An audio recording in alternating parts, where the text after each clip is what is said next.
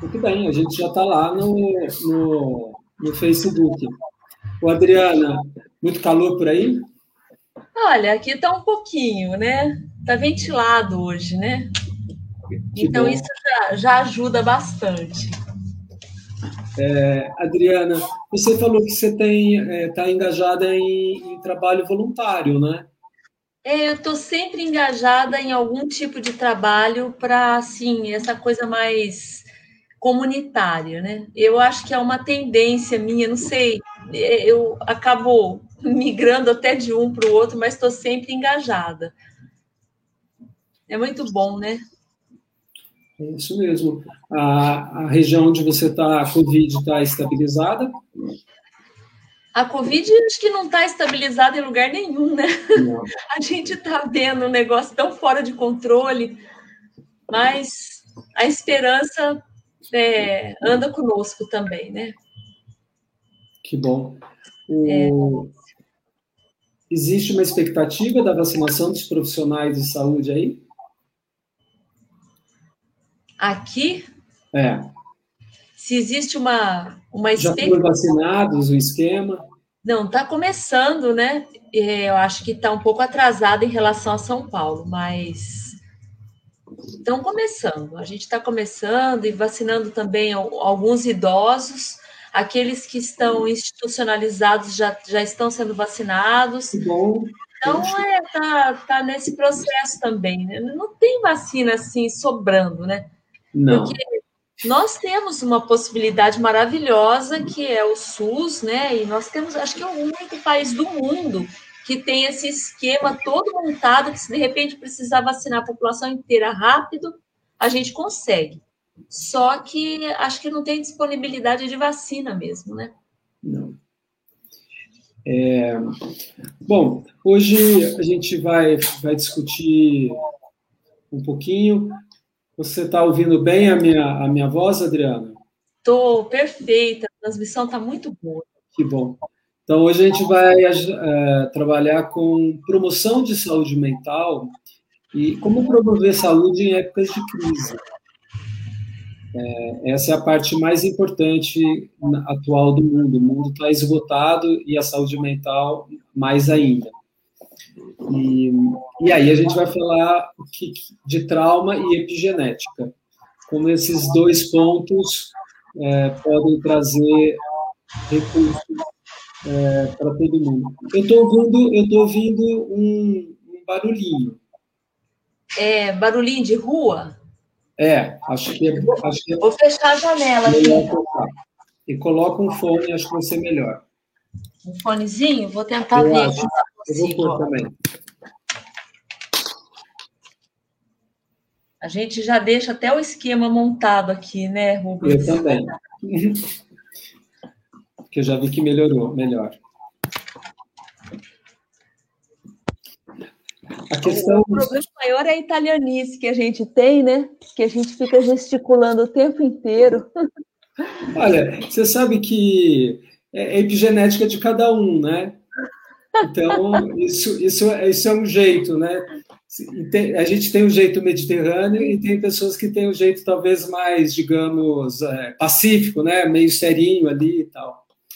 Então, obrigado pela tua participação, Adriana, uma professora, mas gostaria muito que você se apresentasse, que as pessoas ouvissem já a sua voz. Às vezes não se interage aqui, mas muitos assistem os nossos vídeos. O objetivo desta série de diálogos que curam é a gente promover a informação correta, científica, acurada, e que a gente possa levar para todo mundo nesse momento informações que curam ou que transformem os desafios em forças de resistência, regeneração, né, a própria resiliência que a gente vai falar.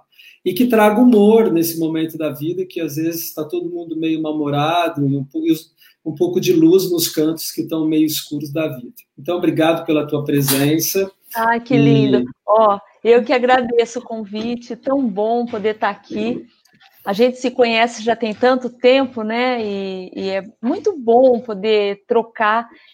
E essa coisa do online, que de repente ficou praticamente só online, ela também nos aproxima, nos afasta, mas nos aproxima. Então, quero dizer que é um grande prazer estar aqui. Muito bom.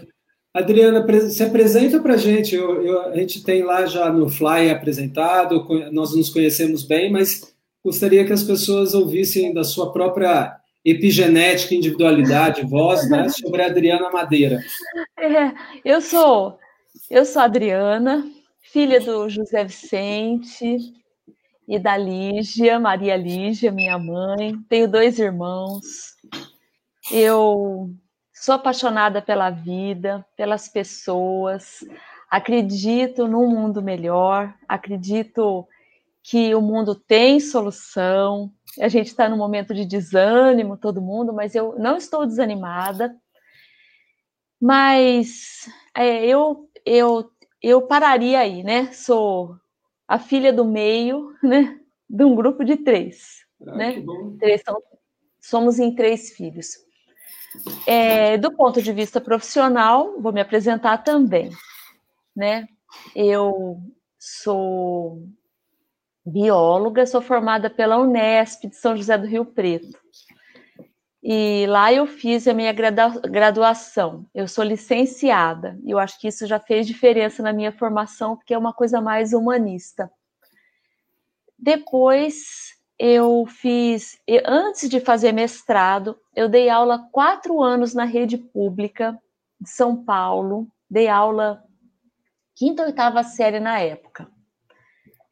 Itapecerica da Serra. Quer dizer que eu dei aula numa escola de periferia, isso foi uma experiência excelente.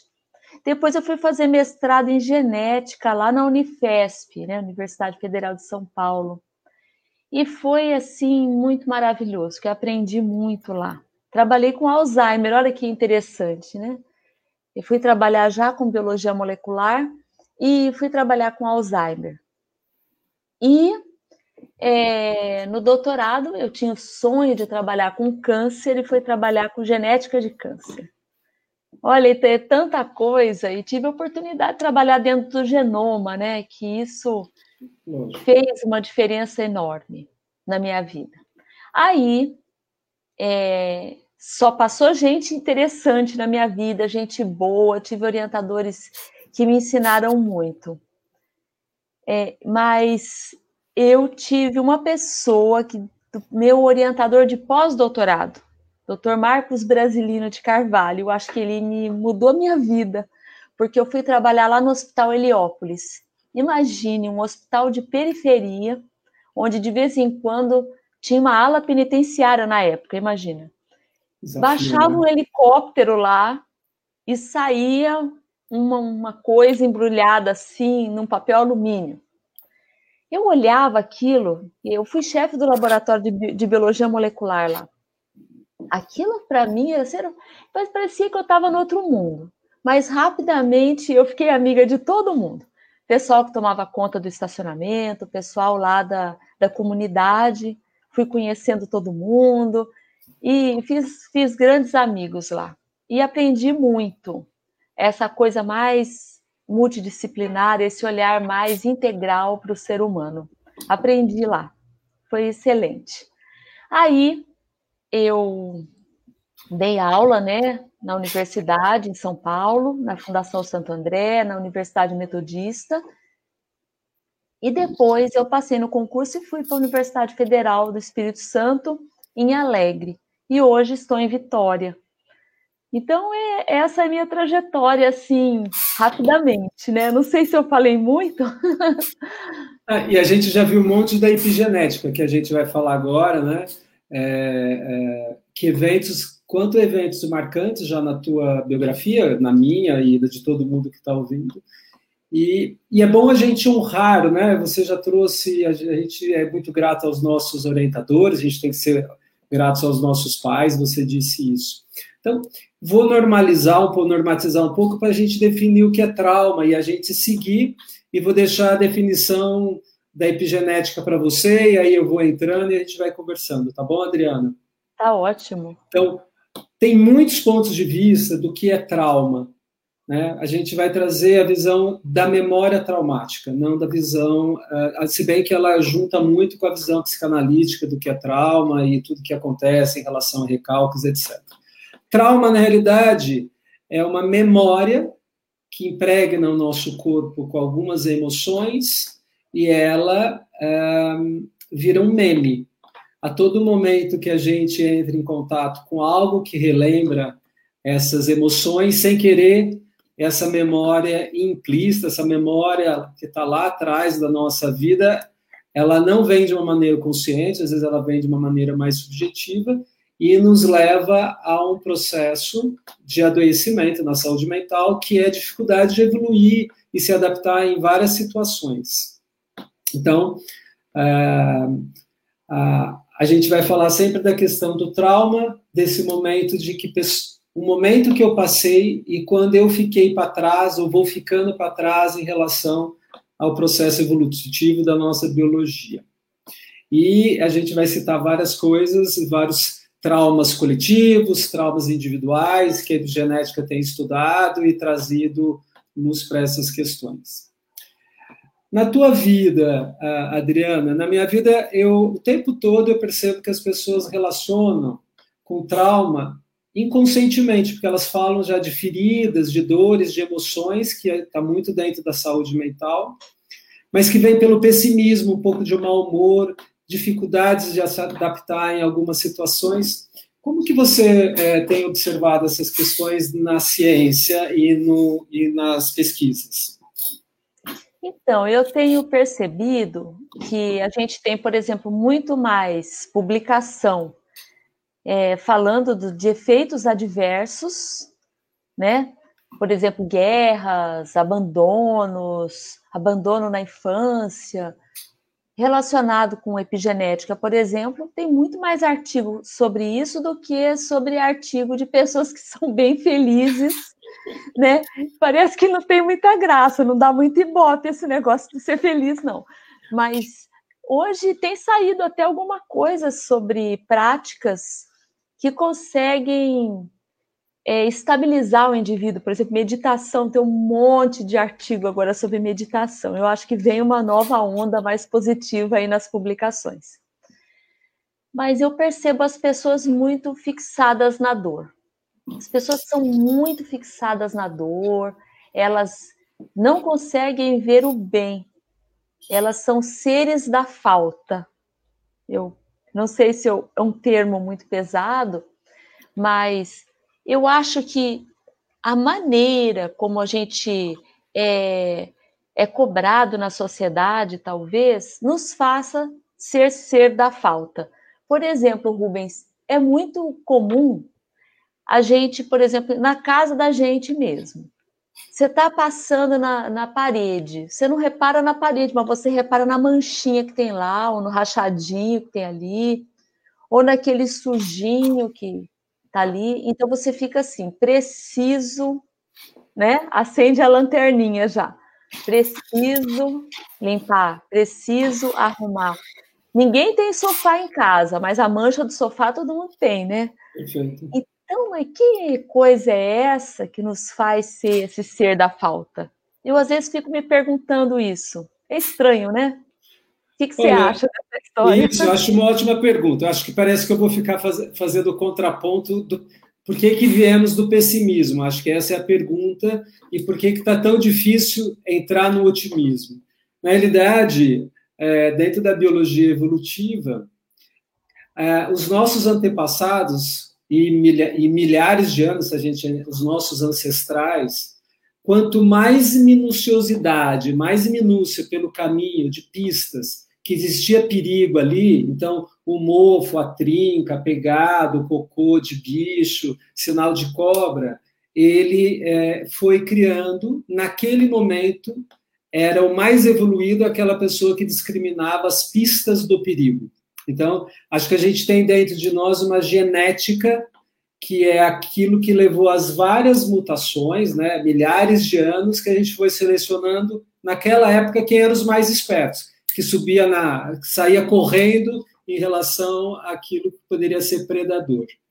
O mundo mudou, a gente trouxe a civilização, a cultura, e fomos deixando o registro pela memória, pela escrita. Civilizações antecederam a nossa, algumas a gente só sabe enterrado, algumas foram dizimadas por germes e, e vírus, né? Então, quase todos os índios americanos, norte-americanos, sul-americanos, de América Central, não foram exatamente os espanhóis e portugueses que colonizaram. A própria é, entrada desses novos seres trouxe a biologia deles já com um monte de anticorpo e matou todo mundo ali já de cara, né, Adriana, com epidemias. E agora que a gente tem comida na. Não precisa geladeira. lutar tanto é, na geladeira, no supermercado, é, a casa está mais confortável, o trabalho não é tão difícil, a gente pode morar num lugar.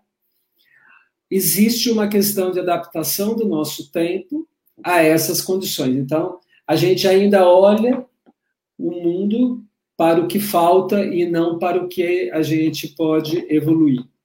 Eu acho que falando nisso, a gente já podia definir, então, nesse sentido, o que é epigenética, né? Porque eu trouxe um passado genético, que foram as mutações genéticas daqueles seres mais é, que mais tiveram medo, que surge, fizeram com que nós tivéssemos hoje esse lado mais pessimismo. 95% das pessoas se orientam pela, pela pensar o pior, porque quem pensava o pior, a gente já sabe, do ponto de vista genético, era mais evolutivo. Agora a gente precisa aprender a pensar o futuro com luz, otimismo, como você disse. E a gente está nesse mundo de marasmo que as pessoas estão com dificuldades de pensar o bem. Então, para isso, a gente vai entrar já no que é epigenética, né? Porque a genética não muda, é a epigenética que vai trazer o irreversível. Então, Adriana, vou deixar para você definir para a gente o que é epigenética.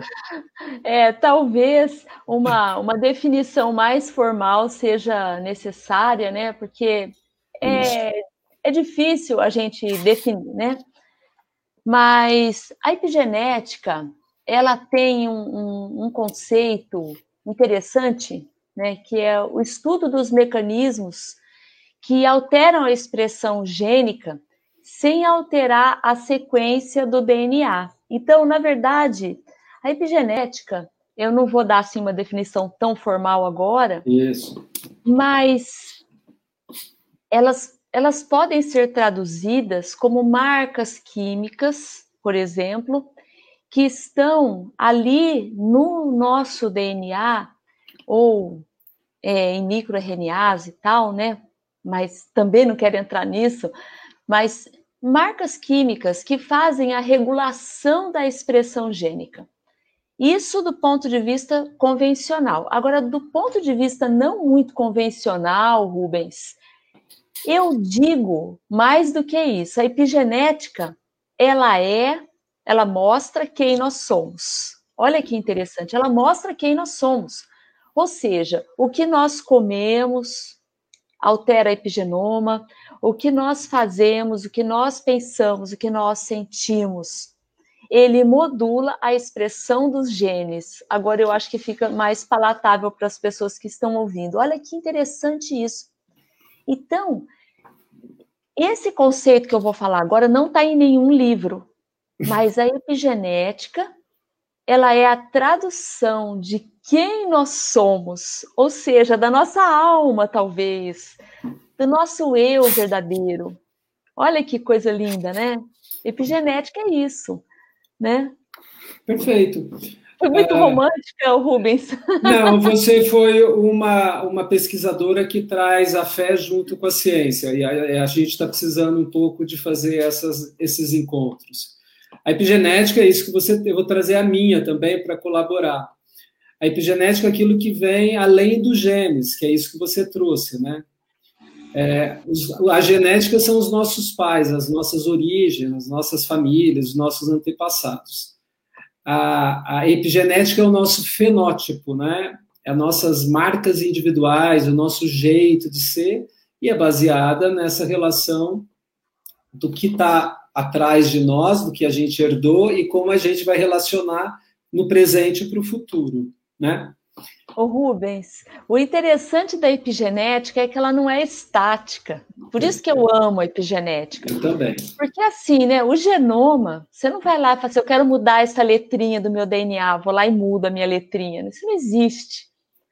Mas a epigenética não. A epigenética ela pode ser modulada. Não é ótimo isso? É, eu acho que quando eu me apaixonei, usando um pouco o teu termo, Adriana, né?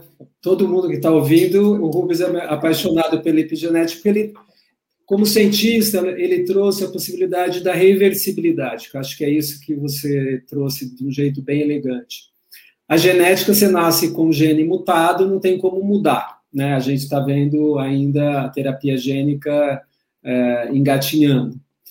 A epigenética ela tem dentro de si o conceito científico e a possibilidade e a real condição da reversibilidade. Então, aquilo que te leva tanto para o bem como para o mal, né? Então a gente vê hoje as transformações do binômio saúde-cura e do outro lado doença ou adoecimento, as duas possibilidades. Tem as pessoas que são resilientes, que estão encaminhando muito bem. A saúde está cheia, por exemplo, na Covid.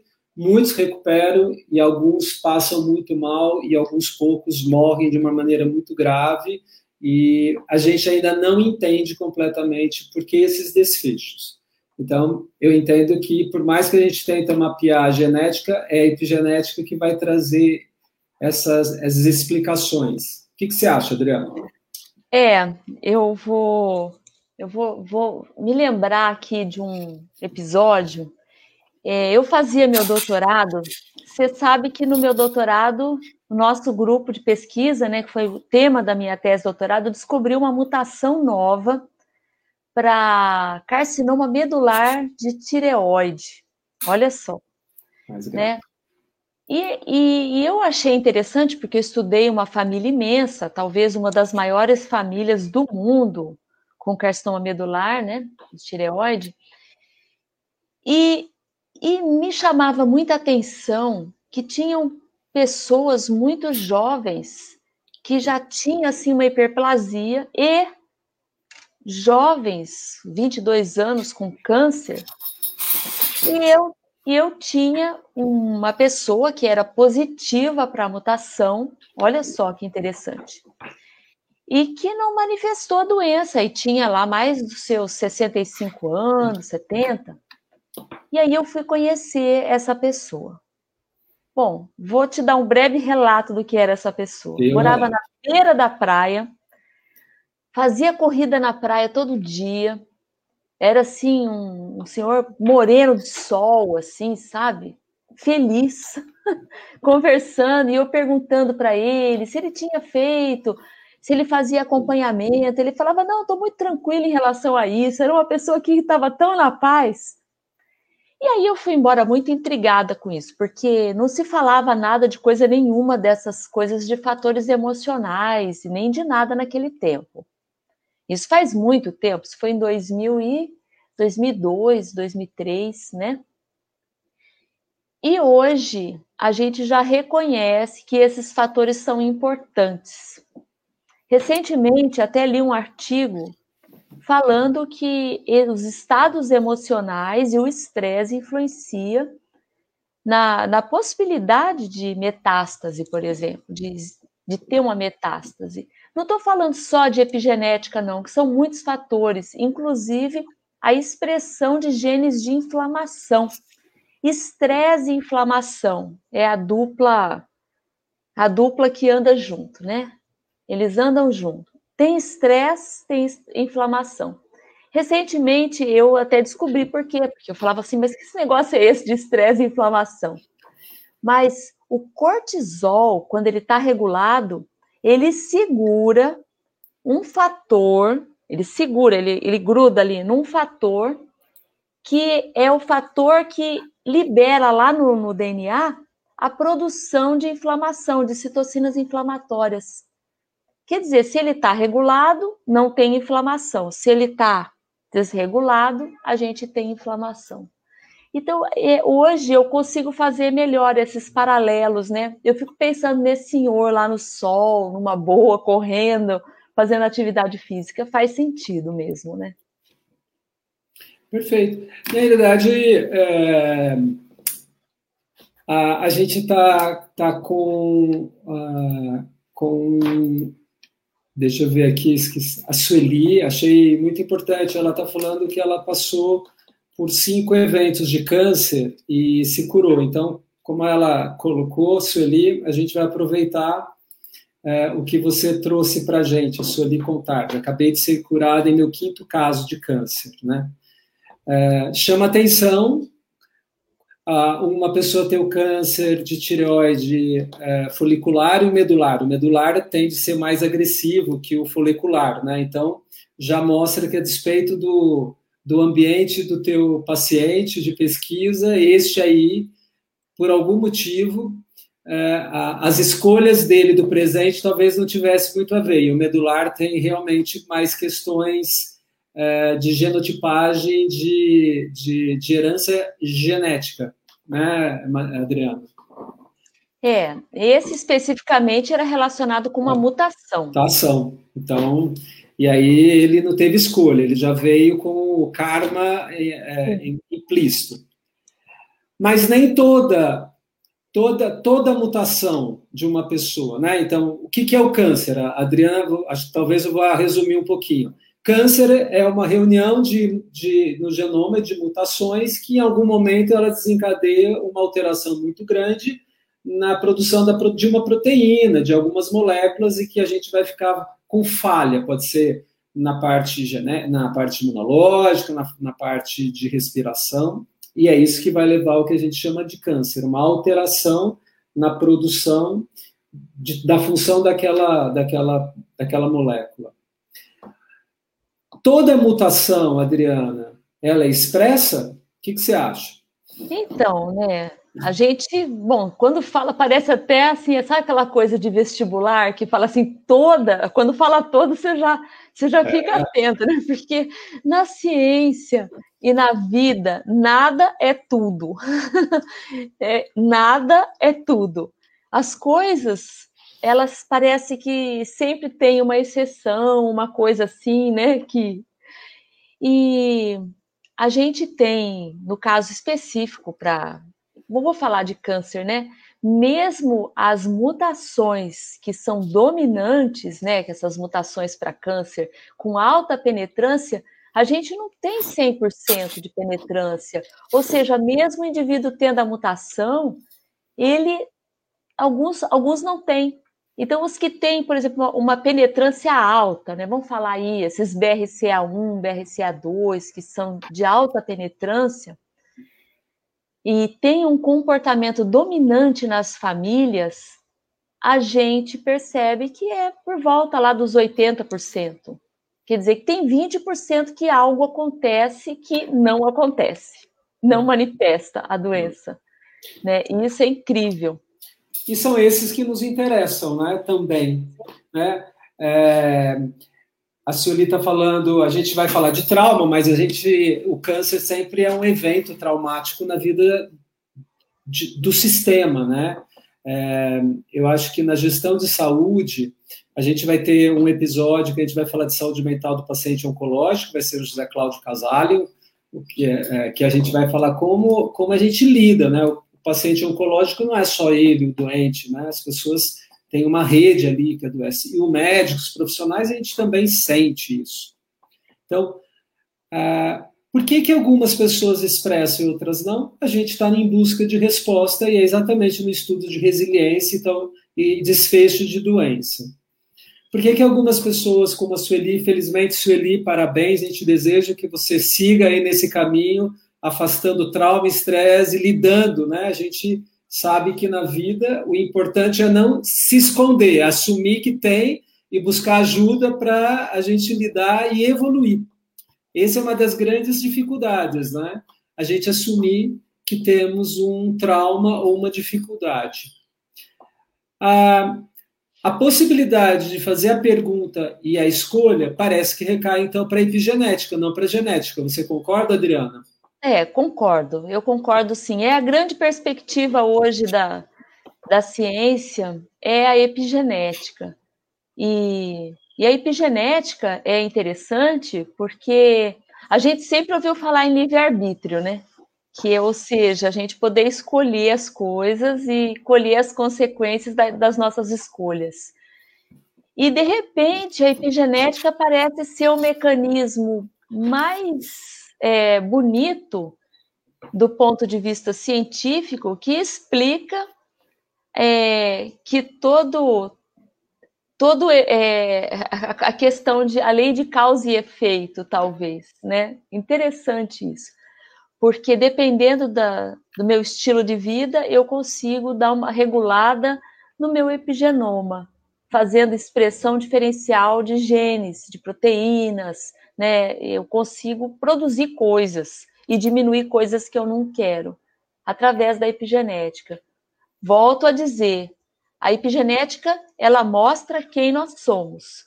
Então, se eu pegar, por exemplo, uma pessoa que faz meditação, é um clássico da meditação, e colher o sangue dela, extrair o DNA dela, e eu consigo ver as marcas epigenéticas que estão nesse DNA ou nas estonas relacionadas a, a prática de meditação. Imagina que eu consigo saber quem é meditador e quem não é.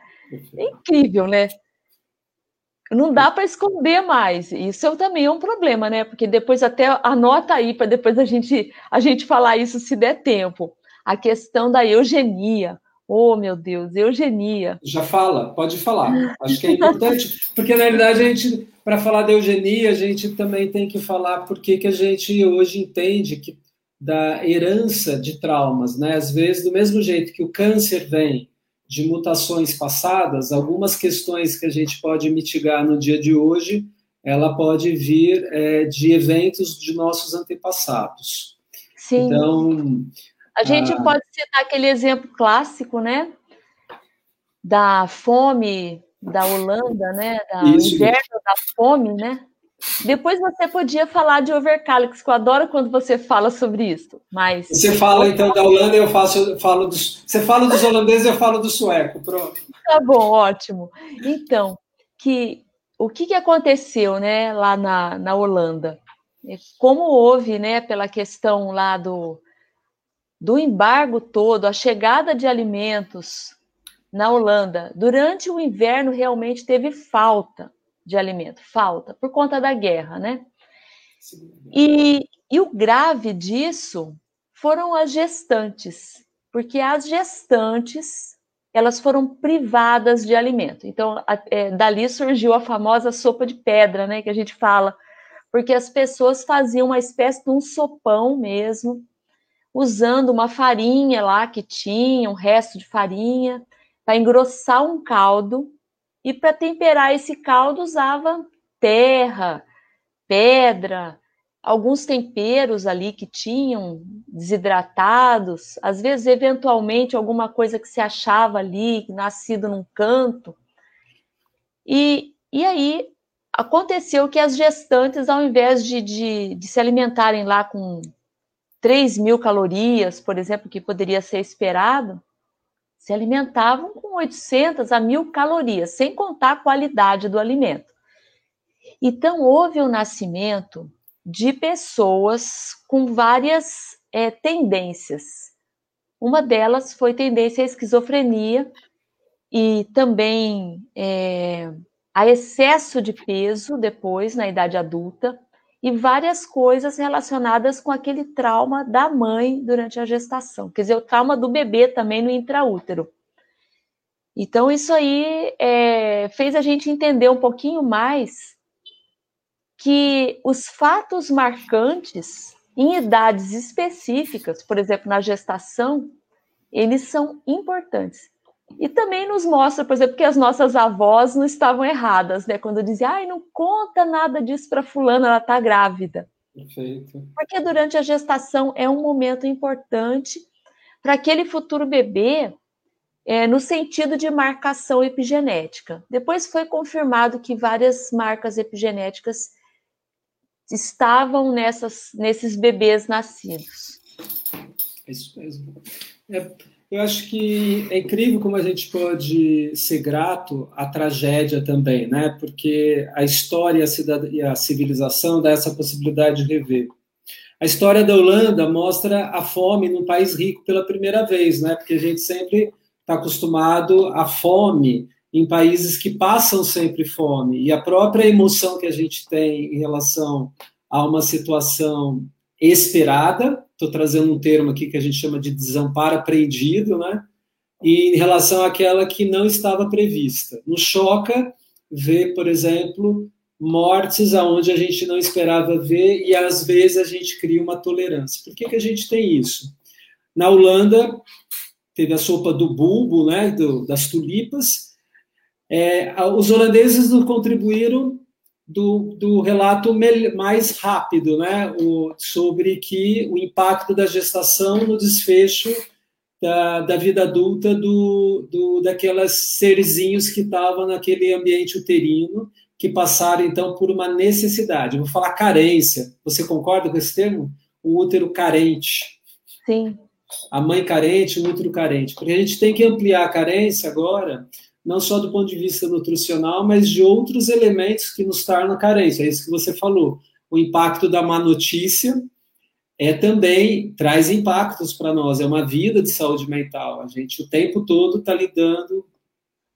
Na Suécia aconteceu antes da Holanda, mas eles pesquisaram depois. Lá foi o contrário, porque lá foi a resiliência, né?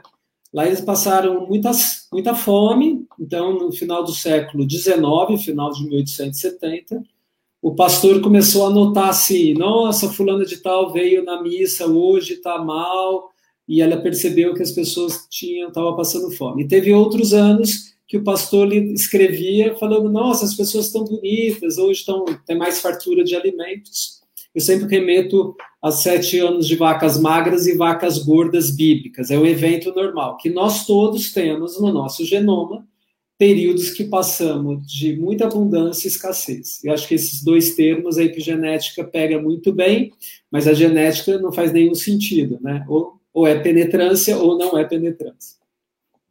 E uh, depois de tantos anos, a segunda geração daquelas pessoas que passaram muito fome, o primeiro impacto foi de mais doença, e a terceira geração foi de maior sobrevivência. Então, os suecos, uma das causas que explica que a gente lá se vive mais é porque eles se foram mais resilientes. Houve uma seleção, marcas novas em relação à própria uh, êxito de vida mas lá mostrou que também era uma questão cromossômica. Homens tiveram mais vantagem que mulheres. E isso aqui não é sexista, hein, pelo amor de Deus, é do lado do livro, né? E na Holanda mostrou que as mães faltando levou a esses, essa população de pessoas que envelheceram antes, né? Ficaram mais estressados, mais inflamados, mais diabéticos, mais pressão alta e mais obesidade. E a marca foi específica. Como que você faz essa leitura de que, às vezes, é, a, é, a marca do... A epigenética marca um trauma e vai levar a uma, uma, uma maior dificuldade em gerar doença, e outra é, nossa, ela trouxe é, êxito de vida, deu mais longevidade. Como chega para você, pesquisadora? É, é, tem uma revisão muito bonita de epigenética que ela é surpreendente, porque ela mostra que os eventos específicos, elas mar, eles marcam especificamente regiões lá do genoma. Então, eu estudo né, o receptor do cortisol, e no receptor do cortisol, a gente tem, lá no DNA dele, a gente tem várias regiões na, na, na, no bloco de regulação do gene, né? Então tem a, é, a região 1F, 1C, aquela coisa toda, e lá, por exemplo, eu tenho 47, dentro da região que eu estudo, por exemplo, eu tenho 47 possibilidades de marcação. Aí, se a pessoa tem, por exemplo, ideação suicida, é num ponto. Se a pessoa tem depressão, é no outro ponto. É, por exemplo, um é na 47, a outra é na 36 se ela passou fome, ah, é na 35. É uma coisa tão específica que até a gente que é da ciência se surpreende muito com o refinamento dessa regulação. Então a gente na verdade conhece muito pouco, né? Como é que esse negócio é tão refinado, como é que pode ser tão específico? Mas nas nossas pesquisas, por exemplo, que assim a gente a gente estudou uma população grande, foram umas 1.200 famílias do interior do Espírito Santo. E aí a gente dividiu em rural e urbano e tal, e ainda estamos publicando esses resultados. Esses resultados que eu vou falar agora, o Rubens, nem estão publicados.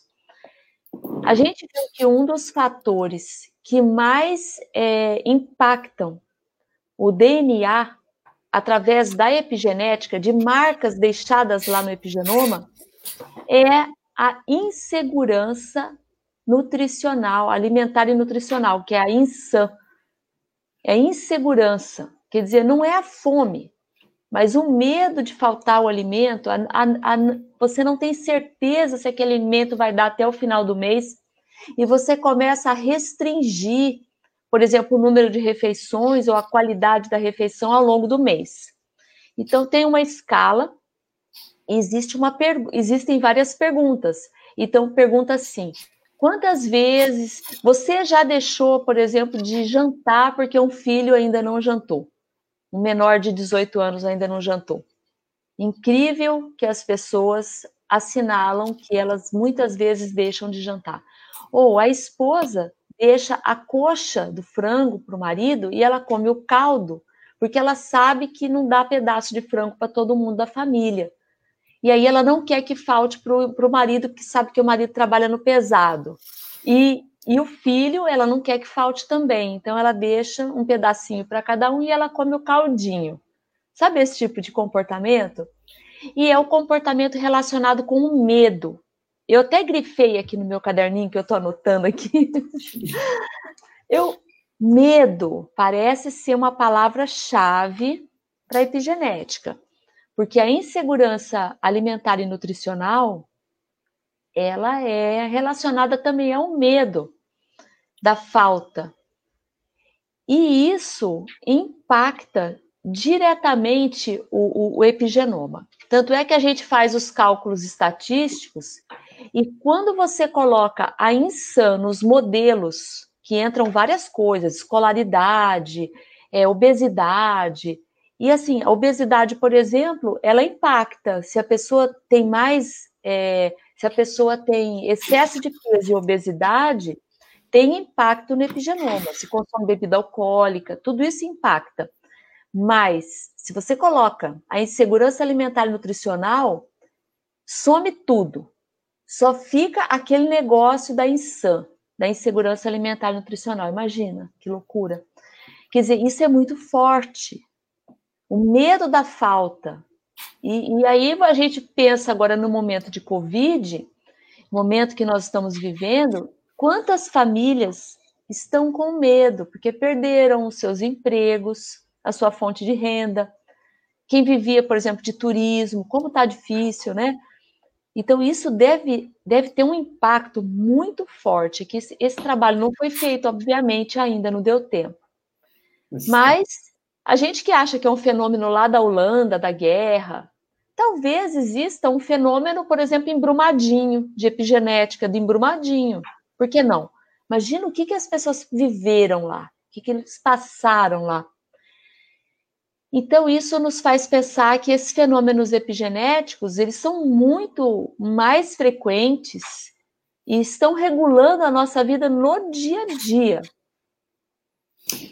É, acho importante isso que você falou da, da do medo, né, da falta. É, porque se, a gente, se nós olharmos do ponto de vista da biologia evolutiva, Nesse sentido, a gente tem que falar, a gente tem, tem falado aqui das duas heranças, a genética, aquela mendeliana que a gente aprendeu que demora, são mutações aleatórias, o, o Darwin nos trouxe isso com algumas elegâncias, mostrando que a adaptação de seres é, leva alguns milhares de, de anos para uh, selecionar aquele que tem melhores condições de sobreviver. E agora a gente está se, se deparando com a questão da Holanda, da, da Suécia, mas a gente já tem de Ruanda, que você não falou, mas eu vou deixar para você também complementar. É, tem as questões das torres gêmeas, que as mulheres grávidas do, do 11 de setembro foram pesquisadas, né? Porque é o impacto daquilo que você trouxe, que as avós falavam, as más notícias, né? Aquela questão de ameaça. Então, na nossa história da civilização, a gente tem dois tipos de medo, no meu ponto de vista, para a gente definir. Um, que é a prontidão. É aquele que é o medo que às vezes as pessoas em relação que está na religião, respeitar a Deus, ou aquilo que a gente tem que respeitar o Pai. Se a gente é meio desavisado, a chance de ser atropelado é grande. A outra é aquilo que nos, nos aniquila, pode realmente entrar num alarme aqui na, no, do ponto de vista cerebral, né, na nossa região mais da amígdala, e que dispara uma reação mais primitiva, que seria a ameaça. Então, a gente tem na, na epigenética do trauma a divisão dentro dessas questões daquilo que é a inteligência, que é o medo que faz evoluir, e o medo que nos faz regredir, que seria a ameaça. A fome é uma ameaça que sempre esteve na nossa, na nossa evolução, não tem jeito. É igual medo de cobra. As pessoas têm mais medo de cobra do que medo de carro. Então, e essa questão do vírus é um medo também é, secular, né? Ele é, ele está transgeracional. E graças aos nossos antepassados, a gente também tem pessoas mais sensíveis e menos sensíveis. A questão do alimento que você trouxe, achei muito rico. Talvez acho que você poderia fazer esse, essa associação. Eu entendo que o mais próximo isso é explicar por que índio fica diabético, né? Porque na genética de índio, ou daquelas pessoas que têm mais coletores, caçadores, o consumo alimentar é, sempre foi muito fibra, é, proteína e, e, e pouco açúcar.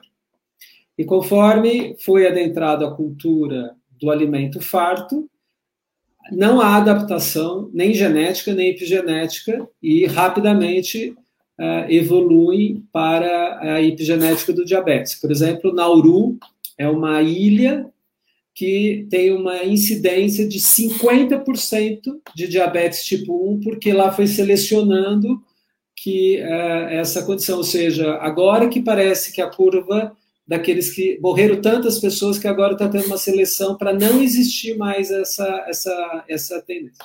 Então, quanto tempo nesses estudos de gestação Adriana, a gente entende que leva, no seu entender, né, a gente vai discutir, para a gente se adaptar bem, né, porque a gente está falando de algumas coisas que se deram mal, mas também eu trouxe algumas coisas do trauma que evolui bem.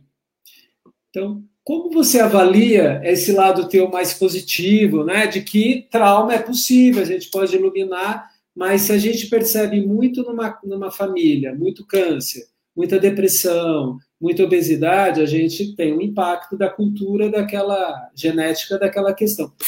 A gente transforma isso em quanto tempo? Olha, vocês vão ficar muito surpresos em saber que se vocês fizerem é, quatro dias de atividade física Liancun, que é uma atividade que tem um cunho meditativo, você já muda a expressão gênica. Olha só, quatro dias só. Perfeito. Então, é, essa coisa, né? Isso, isso não quer dizer que mudou o epigenoma, não. Pode ser que não tenha mudado o epigenoma, porque essa resposta, quanto tempo demora, a gente não tem exata. Mas a gente tem a certeza de que se você fizer é, quatro horas é, você não precisa fazer as quatro horas, mas quatro horas depois de um estado de meditação, você já tem uma expressão gênica diferente. Ou quatro dias de atividade física de Lian Kun, você já diminui a expressão de genes de inflamação, por exemplo. E que se você for um meditador, você tem expressão diferencial de mil genes. Mil. É legal a gente trazer, traz assim, né, o que significa isso. Imagina que tem um monte de poste sem querer você transformou esses postes em, em, madeira, sei lá, ficou muito mais orgânico, né? Quando você fala, uhum. explica de uma maneira mais fácil o que, que é essa, essa, eu consegui mudar a expressão dos genes, né? Eu consegui... Olha só, é fácil. Imagina que você tem é, 25 mil postes, alguns iluminados e alguns apagados. E quando você faz meditação, você desliga alguns que são ruins e liga outros que são maravilhosos para a manutenção da sua saúde. São mil postes que você consegue mexer.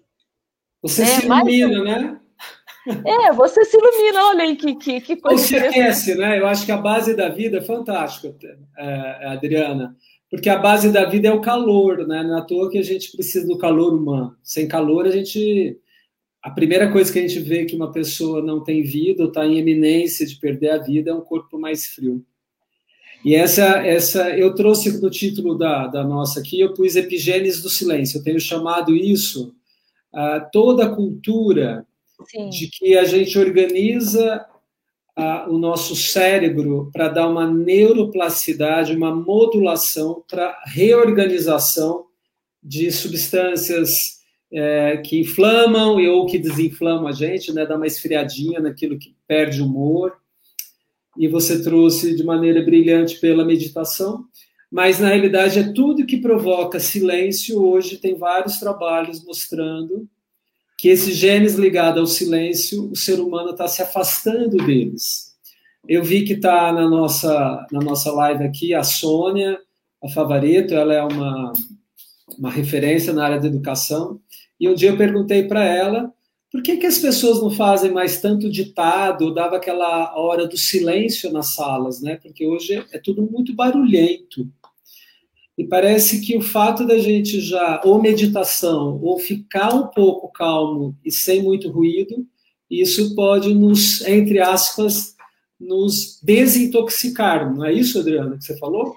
Sim, é, porque assim, o, é o, que, o que acontece é que normalmente a gente está ao contrário, a gente dá o alarme cerebral, como foram as suas palavras aqui, que eu anotei até, para não esquecer, né, dando um sinal que existe uma ameaça iminente. A ameaça iminente é o rachadinho da parede, é o surginho do sofá. Isso é a nossa ameaça hoje. Né? Qualquer coisa, é um sapato que o filho esqueceu lá na, na sala, é um prato sujo que ficou de um dia para o outro, que dá uma raiva, né? Porque você deixou tudo limpinho, foi dormir, no dia seguinte brotaram pratos na pia, né? Então a gente está nesse estado que constrói vias cerebrais, que são vias cerebrais é, do estresse.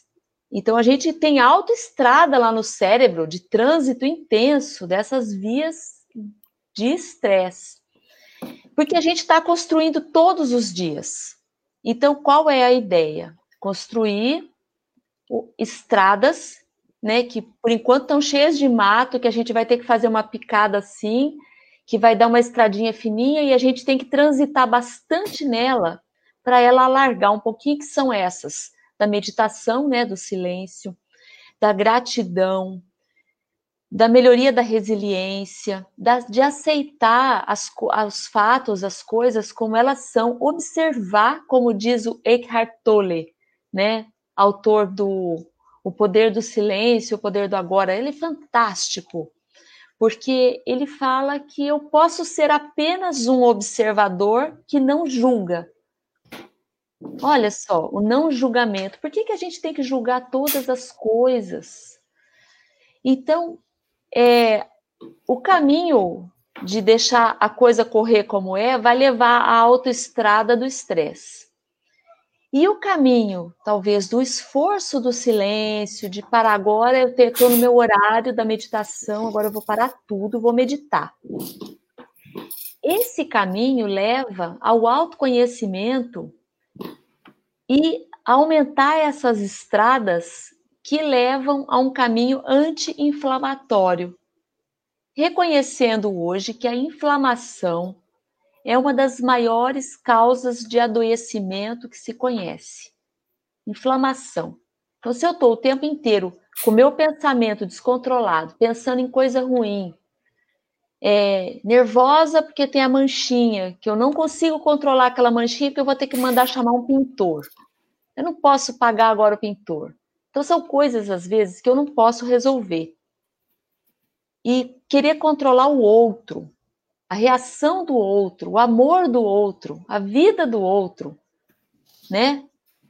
São coisas que eu não posso resolver. Então, isso me, me gera um estado de alerta contínuo que leva à doença. E a doença pode ir por essa via do estresse e inflamação, que é uma via super comum. E o esforço de mudança disso é botar o relógio para despertar e falar: agora eu vou agradecer. E fazer a gratidão todos os dias. Sabe quantas vezes por dia que eu estou propondo, o, o Rubens? Fazer Não. gratidão? Olha só. Nessa coisa de todo mundo aqui que você tem pesquisado. É, eu tenho feito, isso não é pesquisa lá do laboratório, né? Mas o que eu percebi era o seguinte: eu comecei a propor o caderninho da gratidão. Eu, como voluntária lá da Pastoral da Saúde, eu fiquei um tempo voluntária, e eu propunha, faz o caderninho da gratidão. E eu percebi que tinha um efeito real. Depois eu fui na literatura e vi que tem vários artigos científicos falando que caderno da gratidão, inclusive, dá resposta diferencial para pessoas que estão em tratamento de câncer de mama. Olha só que legal. Aí eu comecei a perceber que quando eu pedia para a pessoa aumentar a gratidão, o efeito era mais rápido. E aí eu, eu cheguei a um binômio ali. Coloca o relógio para despertar, a cada duas horas você agradece, pode fazer em voz alta, que é melhor, e faz a postura da gratidão, porque o cérebro reconhece as posturas. Olha que loucura, ó. Se eu fizer essa postura aqui, ó, 30 segundos a 2 minutos, é, levando em, em, conta os trabalhos, até de Harvard, da Amy Cut, né, de redução de cortisol, das posturas de poder que tem, né? E tem muitos trabalhos das posturas de gratidão também. O cérebro reconhece essa postura, mesmo que eu não seja grata a nada, tenho dificuldade de agradecer, só quero reclamar. Mas eu quero construir uma via cerebral nova. Tem muitos artigos na literatura, isso que eu estou falando. Só de fazer a postura, rapidamente o teu cérebro entende. Adriana está agradecendo e libera dopamina e ocitocina. Olha que lindo isso que são substâncias relacionadas ao prazer e ao vínculo afetivo. Rápido. Recompensa. Não é bonito? Eu acho que o pessoal deve estar fazendo aí lá no vídeo, né? Ó, já deu 30 segundos, gente, ó. Já está liberando. Até o sorriso, se você fizer o sorriso forçado. Ai, não tenho vontade nenhuma de sorrir. Não estou achando graça na vida, mas se eu fizer o sorriso de Duchenne, que é esse sorriso aqui, ó que ele faz essa voltinha aqui, que ele, ele, ele mexe com a musculatura em volta do olho, em volta da boca, né? Orbiculares, é, óculi e, e da boca, né? E fizer isso aqui, ó. E ficar 30 segundos, rapidamente, você já tem um retorno cerebral disso. Só que não dá para fazer uma vez. Tem que fazer de seis a sete vezes por dia. Por isso que eu falo, coloco o despertador a cada duas horas e faz ao longo de quatro semanas. Porque tem aquela história mágica dos 21 dias, né? Porque dá tempo do cérebro construir essas vias cerebrais novas e diminuir aquela que é da reclamação constante. Acho importante contextualizar um pouquinho o que você trouxe, excelente exemplo. É, primeiro é o exercício da intencionalidade, de que hoje é uma relação de saúde mental um pouco dentro da psicologia mais positiva, que é você trazer o efeito. Essa posição tem uma biologia, né? na verdade, uma antropologia, porque é, a primeira adoração de gratidão que a gente, nós tivemos foi pelas estrelas, porque sem elas a gente não se dirigia, né? os guias, né? Ah, e a segundo, a relação das estações do ano. Então, a gente teve astros e números como as primeiras ciências do ser humano, e a gente foi dando no que é, é a pesquisa cartesiana hoje, né? Deu a matemática e a astrofísica. A segunda, Adriana, é, a, a, a Vânia faz uma pergunta aqui que eu achei importante. Qual a diferença entre o que vocês estão falando e a culpabilização do doente pela sua condição? Achei que a gente deve dar um passo atrás e responder para a Vânia, e eu vou trazer no meu ponto de vista, porque entendi que é verdade a pessoa que fica. Por que algumas pessoas são traumatizadas e outras não? Porque na guerra tem pessoas que não têm problema e tem muitas pessoas que ficam, né? Isso é resiliência. Por que, que algumas pessoas não adoecem na Covid e outras têm sequelas e foram parar na UTI e outras morreram? Essas informações a ciência está trazendo. Mas tem uma que eu gosto muito, que é o Seligman. Ele fala do desamparo aprendido e do condicionamento em relação a gente sair. Então, a grande questão hoje, é, que eu acho que é para responder um pouco é, para todos nós, que escolhas fazemos deveria ser mais uma pergunta do que respostas, né? Acho que a gente tem que fazer cada vez mais que escolha fazemos. O desamparo aprendido, rapidinho aqui, é a história dos cachorrinhos, e depois ele fez com testes, e eu vejo isso numa pesquisa que eu acabei fazendo. Então, são uh, uh, um, cachorrinho que foi. São três grupos, né? Aqueles que entraram uh, com coleira numa gaiola, não tinha nada, foram soltos. O segundo, que entraram numa gaiola que dava choque de vez em quando, e os cachorrinhos tinham condição de apertar uma alavanca e parar os choques e o terceiro que não foi dada essa condição de receber o choque, mas não conseguiu, tinha que suportar o choque. Então, esse foi o efeito da, de, de do desamparo. O que, que, era o des... que, que eles viram? Quando colocaram todos juntos, de uma maneira muito simples, é, vou resumir. É, me, no, no, no, tinha um lugar que tinha choque e, não, e sem choque o primeiro grupo de cachorros que só usaram coleira, o segundo que tinha tido a possibilidade de desligar o choque, né, o trauma, eles rapidamente iam para buscar um lugar que não tinha uh, esse choque. Enquanto que aquele outro que tinha passado, ele não conseguia, ele ficava esperando o choque passar. Então, são esses estudos de trauma que mostram um cérebro inflamado, as escolhas que as pessoas fazem. Mas eu não entendo que é uma culpabilização. Eu entendo hoje que estamos, a humanidade está transformando uh, o que a gente chamava de fraco e forte em mais resilientes e talvez aqueles que precisam é, é, ajuda para chegar em algumas resiliências que eu vou chamar aqui de altruísmo. Então, a gente vê em todas as grandes epidemias o desenvolvimento desse gesto, né? De acolhimento, de universalidade, de, do aleluia, que está em várias religiões.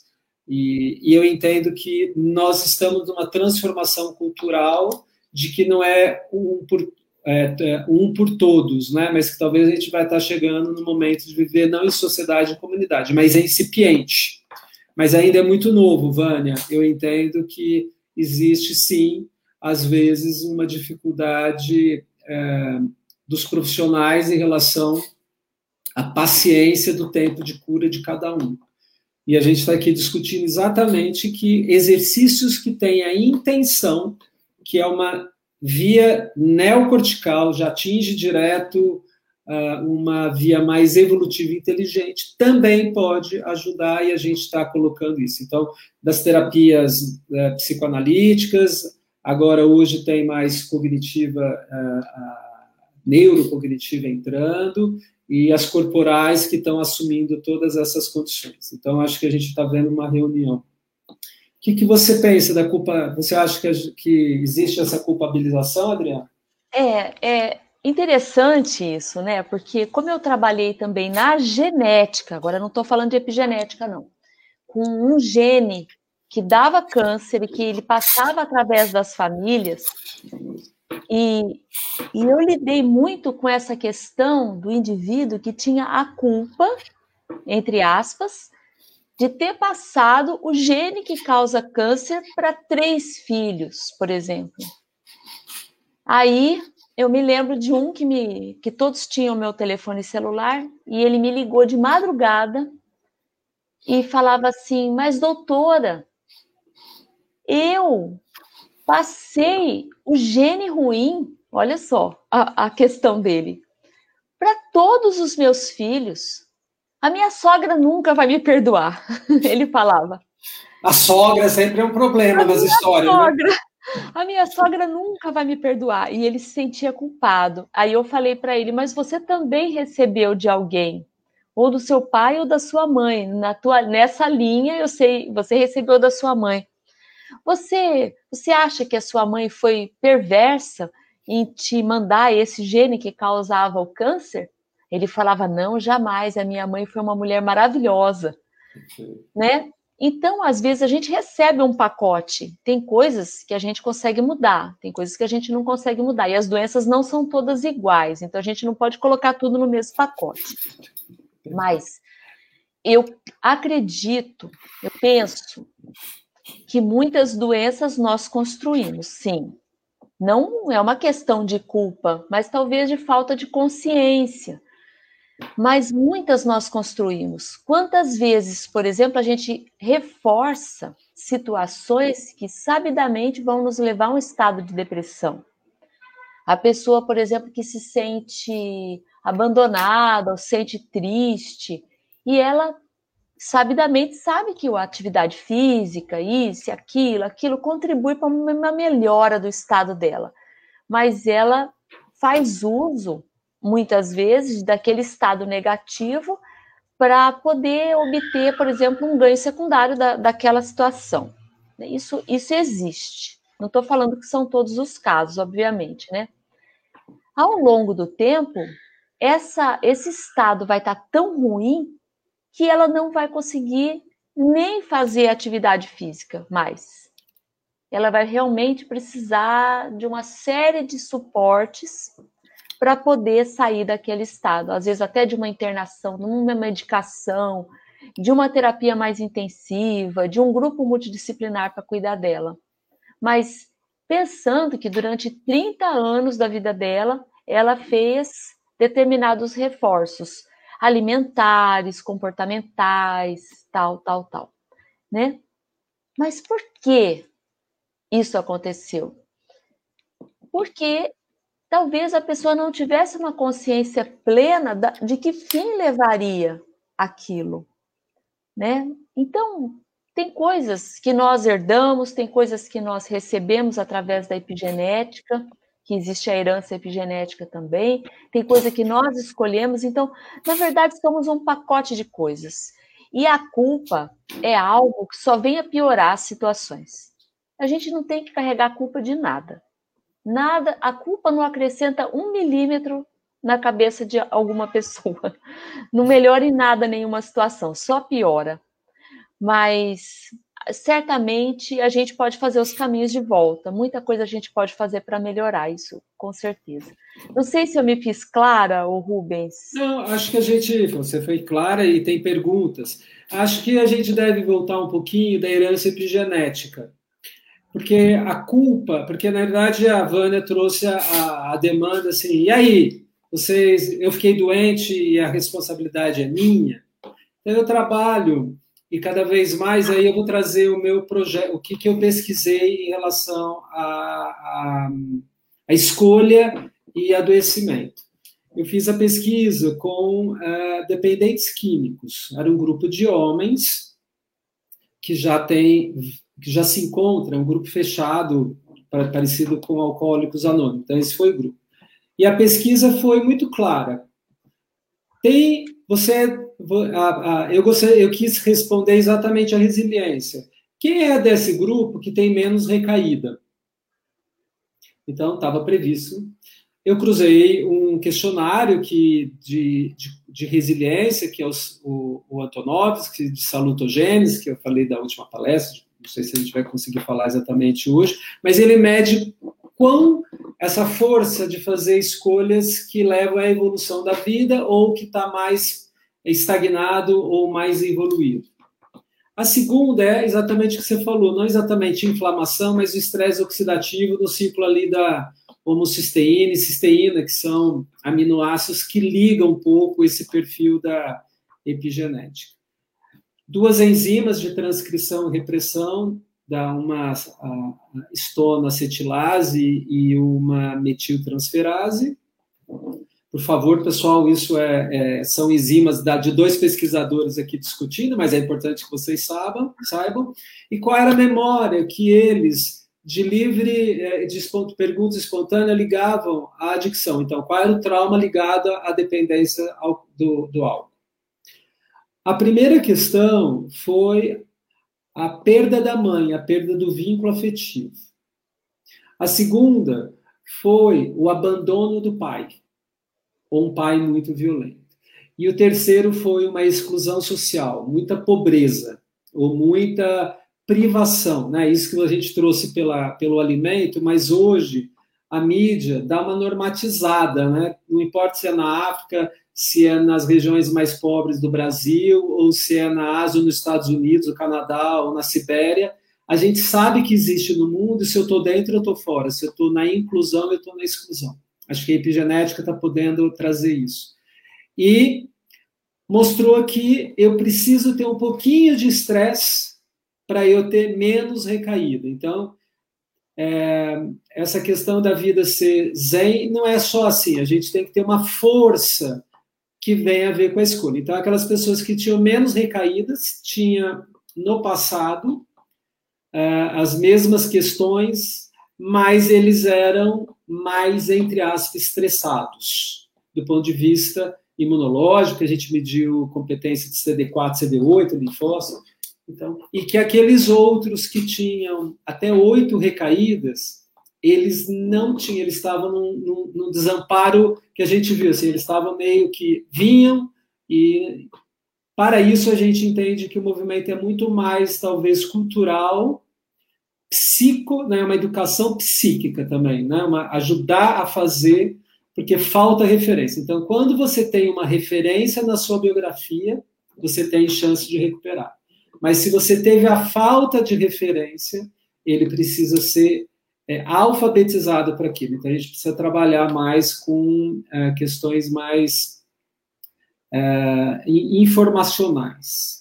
O segundo que, eu, que me inspirou foi a Raquel Erruda, que ela trouxe o que você pesquisa um pouco do gene de cortisol, e ela foi para as vítimas do Holocausto, que trouxe, e pelo por ela que a gente mais ou menos hoje entende que a gente leva três gerações para a praga, ou aquilo que os nossos antepassados passaram, uh, ou ficar para o bem ou ficar para o mal. Essa é relação aí da que a gente traz da Suécia e da Holanda. Ela pesquisou o, as vítimas que passaram o Holocausto, seus irmãos ou parentes que não estiveram em campos de concentração, e ela foi exatamente na via do promotor do, do, do gene de cortisol, e ela entende isso, e hoje cada vez mais tem o NF-κB e o... NR3C1, né, que é o é isso. do E também agora isso que você disse, essa neuroplasticidade por fatores de crescimento, né? o hormônio neurotrófico é, que faz a remodelagem. Então, o que, que eu quero dizer aqui? De que não temos culpas, mas a escolha sempre será do humano. E a gente precisa trabalhar culturalmente para as pessoas também conseguirem fazer boas escolhas. E o mundo hoje, com as fake news, com as informações, ou mesmo é, nós todos da área da ciência e da saúde, a gente tem que se perguntar: será que eu estou conseguindo alavancar todo mundo para o lado que ilumina? Porque nós também temos sombras, né, Adriana? Os nossos lados da vida que a gente precisa mitigar. Como você entende isso? É, eu quero fazer aqui um, um, dois, dois pontos que você falou, eu coloquei aqui. Tem um artigo de em gestantes que mostra que gestantes que é, em situação de guerra e que são abandonadas pelo companheiro, elas produzem crianças com marcas epigenéticas é, tanto na, na, na placenta, que é um órgão materno-fetal, né? Quanto é, com marcas químicas que vão levar esse indivíduo a maior risco de doença mental na idade adulta. Imagina, quantas mulheres que são abandonadas porque simplesmente porque estão grávidas. Isso no Brasil é uma coisa muito frequente, né? Parece que são 50% dos lares chefiados por mulheres. E, e aí eles fizeram um estudo mostrando em ratos e em humanos, né? Porque não tem coisa que não dá para fazer em humano estudo, mas eles fazem em ratos. E eles viram que os, o estresse gestacional ele causa marcas epigenéticas no córtex pré-frontal. Então, o córtex pré-frontal, para quem não sabe aqui, né, é a região importante para o bom senso, para a decisão. Sabe aquela coisa do bom senso? Faço ou não faço? Será que faço isso? Né? E aí, quer dizer, a gente já percebe que, às vezes, a falta daquele senso pode já estar tá chegando a partir desse caminho. E, tam, e a conversa da amígdala, que é, eu falo que é a louca do cérebro, né? Que é a amígdala é exagerada, né? É as, as, as marcas do sofrimento, parece que ele fala alto lá na amígdala cerebral. Essa conversa, essa ponte entre a amígdala cerebral e o córtex, essa conversa, ela se dá melhor quando se tem ocitocina, que é afetividade amor. Então, quer dizer que o fato da gente ter amor já muda muita coisa. Então, a gente vê que o abandono é, tem um efeito tão negativo, né? E o amor tem um efeito restaurador, porque refaz, faz a conversa da amígdala com o córtex ser melhor, porque aí depois, né, que vai ter a decisão final do luta e fuga ou não, né? Vou, será que é tão grave assim? Foi uma bomba atômica que explodiu ali do lado ou foi a só a porta que bateu, né? Essa conversa toda em quem é, recebeu amor, ela é uma conversa saudável. E quem não recebeu, então, quando a Vânia coloca aí que será que eu sou culpada? Às vezes é, foi um caminho que também teve todas essas coisas e as escolhas já estão alteradas. Então a gente podia fazer uma live só de livre-arbítrio para falar quanto que a gente escolhe de verdade. Porque tem coisas que a gente nem tem condições de escolher, porque não passa pela construção do nosso cérebro, a gente nem escolhe. Tem coisas que são direto. É, as boas escolhas e as escolhas que não são tão saudáveis, elas passam por uma via que não é totalmente a nossa vontade. É, eu não sei se dá para entender assim. A, a, a, opa, desculpa, a Sônia Favari tem uma pergunta. Adriano, o que você diz agora significa que passar do tempo pode levar a uma menos plasticidade neural? É, eu assim, quanto mais tempo você constrói uma via, mais larga ela fica. Não sei se é isso. Porque a plasticidade a gente tem. Só que se a gente está muito sedimentado naquele caminho, aquele caminho fica mais largo, mais largo, mais largo. Então, a ideia é que a gente sempre vai poder construir novos caminhos. A chance existe para todos nós. Para algumas pessoas, talvez seja um pouco mais difícil, né? Vamos falar aqui, essas pessoas que passaram por fatos marcantes, é o primeiro, em idades específicas, então durante a gestação e na infância, e a continuidade da experiência.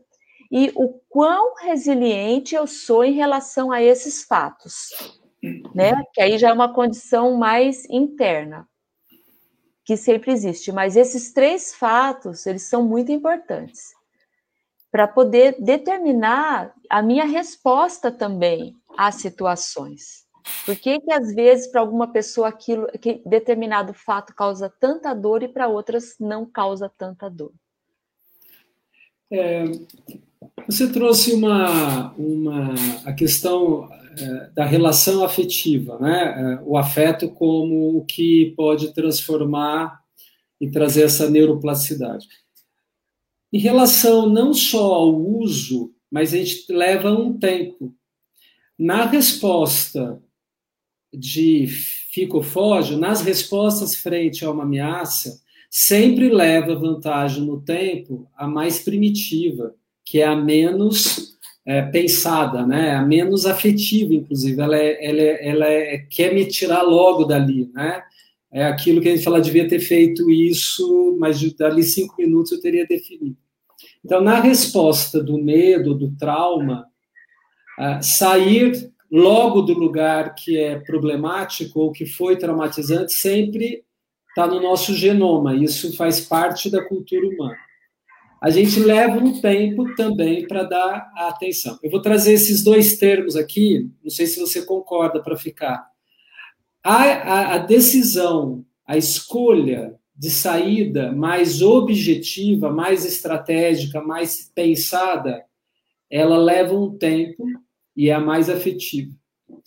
Aquela que faz a gente sair rápido, mas às vezes sai de uma maneira inflamável, né? faz a gente meio arrepiar e menos afetiva, não tem jeito, sempre será a mais rápida. Então, eu entendo que no processo evolutivo da humanidade, nós temos que nos educar de que a resposta primeira, quase seguramente, não é a mais evolutiva do ponto de vista afetivo e relacional. Ela pode fazer você sobreviver, mas você para sair dali pode ser que você tenha pisoteado algumas pessoas, algumas coisas, e isso é o que a gente tem que transformar.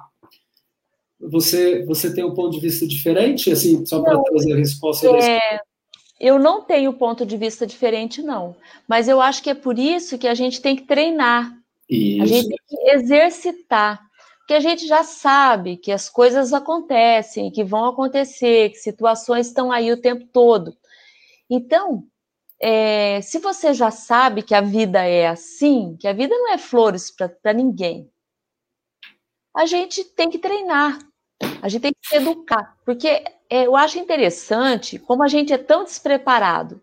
Porque até mesmo na escola, a escola ensina matemática, física, química, português, tem as disciplinas, mas ninguém ensina relacionamento.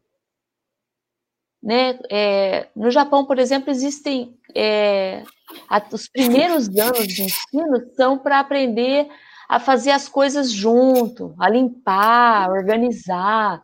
Parece que eles estão preocupados com isso, não estão preocupados se o indivíduo vai saber matemática, vai saber. Ele está preocupado do trabalho cooperativo existir.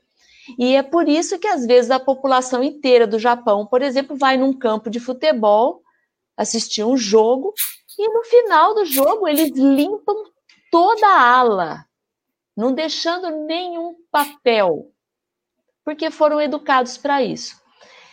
E nós não fomos educados para isso, para esse comportamento, né, que eu falo amoroso.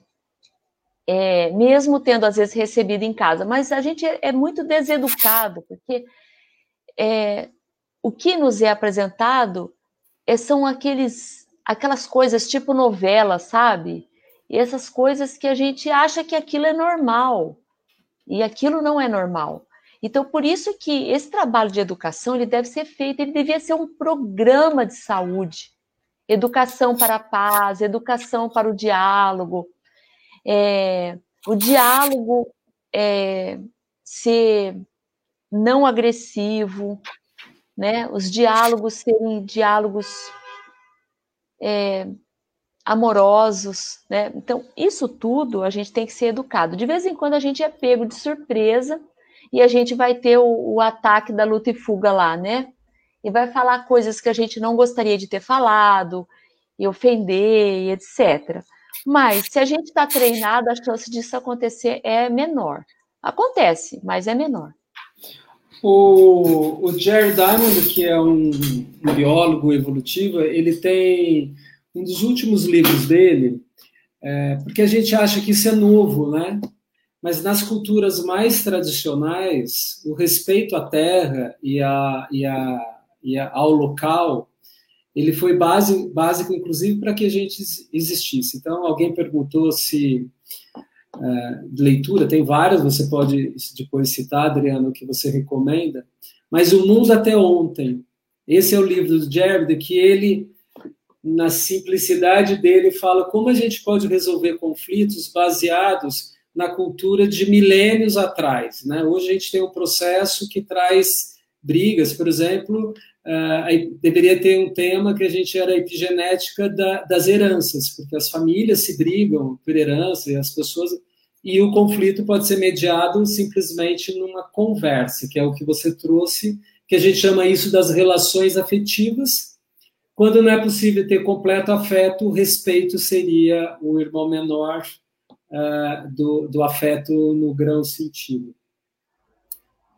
A Vânia perguntou, a outra Vânia, se existe uma relação entre fibromialgia e síndrome da fadiga crônica com a epigenética. Nossa, tem uma síndrome da fadiga crônica, é, inclusive está nessa, nessa revisão, acho que é de Arruda mesmo, que você é, até citou, que fala síndrome da fadiga crônica, tem pontos específicos de marcas. Agora, é, a fibromialgia, andei lendo bastante sobre fibromialgia, é uma doença complexa, envolvendo vários fatores. Então, fatores como nutrição, atividade física, é, peso corpóreo e estados emocionais, tudo isso parece ser um pontinho aqui que soma com um pontinho ali, um pontinho ali, para somar no quadro da fibromialgia. Então, se você, por exemplo, faz uma nutrição anti-inflamatória, é, se empenha para fazer uma atividade física, por exemplo, uma natação, que é sem impacto e tal. Se você faz uma atividade meditativa, se você faz, você vai somando coisas que não vai ser igual para todas as pessoas, mas no fim vai melhorar um estado geral, que você vai aprender a se conhecer e saber, eu não posso, por exemplo, tomar leite de jeito nenhum que vai me dar dor. Então eu vou ter que encontrar um outro alimento que não seja o leite e derivados para tomar, para comer, né? Para me alimentar. E eu não, eu tenho que fazer atividade física, porque eu melhoro muito com atividade física. Eu preciso emagrecer, porque isso vai me melhorar o estado inflamatório sistêmico. Então, é, pelo que eu tenho lido, é uma série de, de fatores, inclusive fatores é, que podem ser epigenéticos. A síndrome da fadiga crônica tem com certeza um fator epigenético. Agora, eu não li nada a respeito de fibromialgia com epigenética, mas é possível que tenha sim essa relação. O, achei boa a pergunta, porque difere um pouco o que é doença do que é síndrome, e isso é importante, porque doença tem um diagnóstico muito claro, Vânia.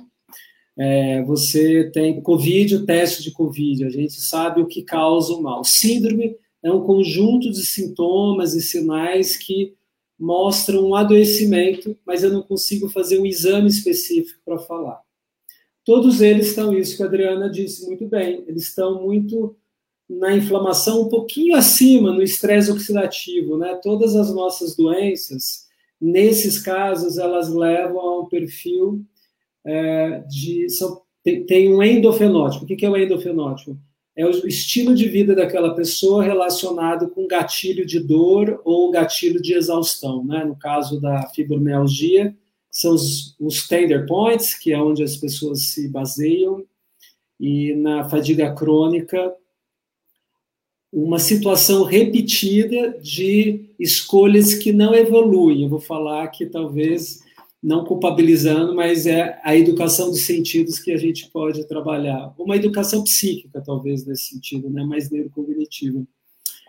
É, a gente está chegando um pouquinho para o final, eu vou é, passar para a gente.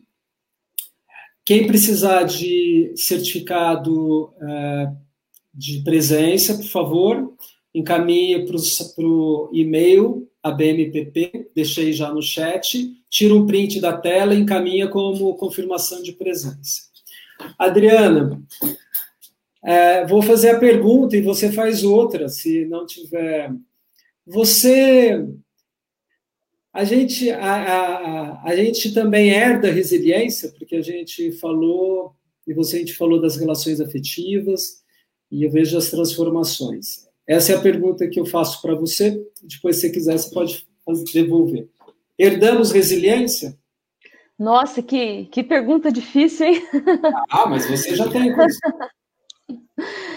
É, eu, eu penso que é, depois de tudo que a gente conversou aqui, a, a resiliência ela pode ser traduzida em parte como epigenética também. Então, pode ser que eu tenha traços herdados de epigenéticos, né, que podem ser traduzidos como resiliência. Porque se a gente for pensar nisso tudo, né, existe até um artigo sobre resiliência que fala que até as bactérias do intestino de quem é resiliente, elas têm uma maior diversidade, né? E aí se liga também com a questão de depressão e não depressão, né? Pessoas com depressão têm uma variedade menor de bactérias do que quem não tem a depressão, né? Então, quer dizer, se você tem um convívio social que te traga essa bagagem da resposta mais resiliente, e com uma herança de antepassados que vão contribuir com isso, e aquilo que você também construiu, porque nada é tudo herdado, né? Nesse sentido que a gente está conversando aqui, né? Claro que a gente tem o nosso eu próprio, né? Que é a nossa construção, que pode ser mais ou menos resiliente. Então, eu, a minha resposta para isso é que é possível que tenha alguns traços herdados, sim. É possível. Isso não está escrito em algum lugar, né? A gente está conversando aqui. Mas é possível, sim.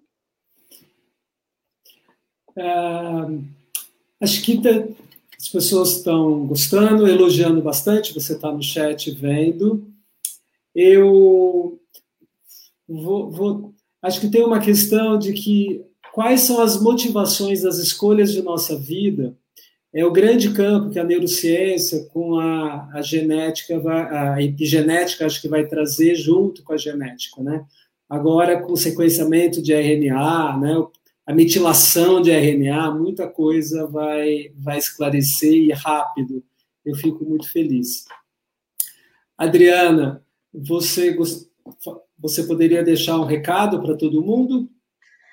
Acho que é, dizer que nós também somos autores da nossa história, sabe? Eu acho que é muito importante a gente também assumir, assumir que nós não estamos destinados a algo e condenados a algo, porque quando a gente fala de herança genética ou herança epigenética, parece que a gente recebeu uma coisa e ali nós estamos, né? Então eu, eu penso que nós temos que assumir as rédeas das nossas vidas e também da sociedade com contribuições positivas e gentis para nós mesmos, para nossa família e também de um ponto de vista mais amplo, que é o lugar onde nós vivemos, que é o nosso planeta.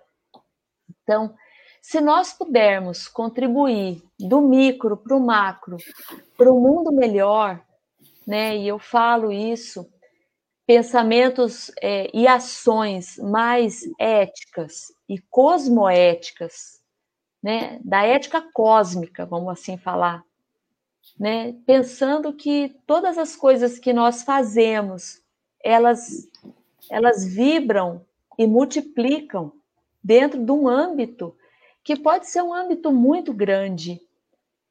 Então, se cada uma das nossas escolhas for, por exemplo, eu pegar o lixinho da minha casa e fizer uma compostagem ali, fizer uma composteira, criar umas minhocas, dali eu fazer, é, fizer uma horta, e dali eu produzir algo sem veneno, e dali, sabe, quer dizer, pequenas coisas. Se todos nós assumirmos a vida como essa vida que pode ser modificada e que pode ser melhor para a gente, para os outros, e para a natureza, para os bichos, para as plantas, para o ar, nossa, certamente a gente vai poder habitar nessa terra aqui de maneira muito melhor. Né? Então, que a gente não perca a esperança, que a gente possa enxergar esse mundo como uma terra fértil que precisa ser cultivada e que não é ficando de braços fechados e esperando as coisas acontecerem, refém de situações, é que a gente vai conseguir. Tá? Esse é o meu recado final aqui. Obrigado. Ah, é exatamente isso. A BNPP tá, tá é, esses diálogos que curam é para promoção e divulgação de uma ciência que possa trazer esclarecimento e que informações curem.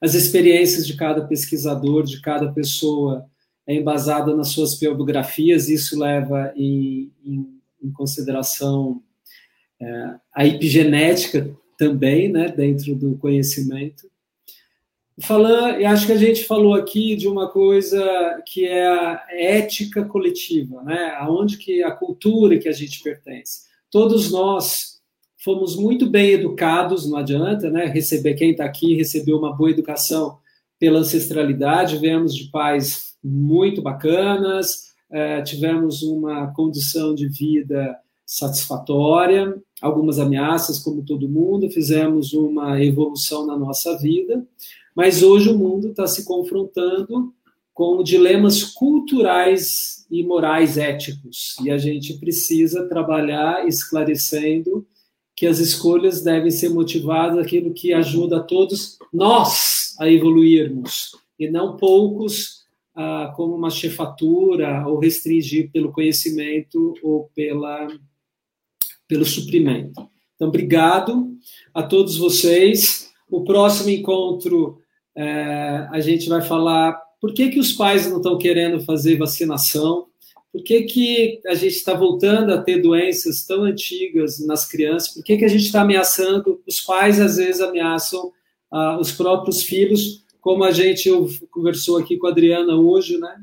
Se tem a comida, não deixa passar mal. Se, se a gente sabe que o mundo tá, sofre nos exílios forçados, por que, que a gente não trabalha com a cultura de paz?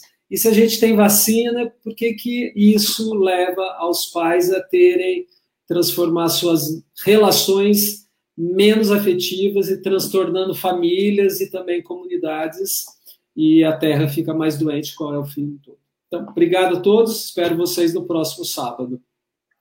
Obrigada, um abraço, adorei estar com vocês aqui, adorei estar contigo, Rubens é, vocês, né, a família tua, pessoas que eu conheço, são pessoas assim muito amadas. Então é um prazer estar aqui. Muito obrigada, ó, gratidão mesmo, do fundo do coração aí, ó. Obrigado. Um Só recebi. Obrigada, Adriana. Tchau. Tchau, gente.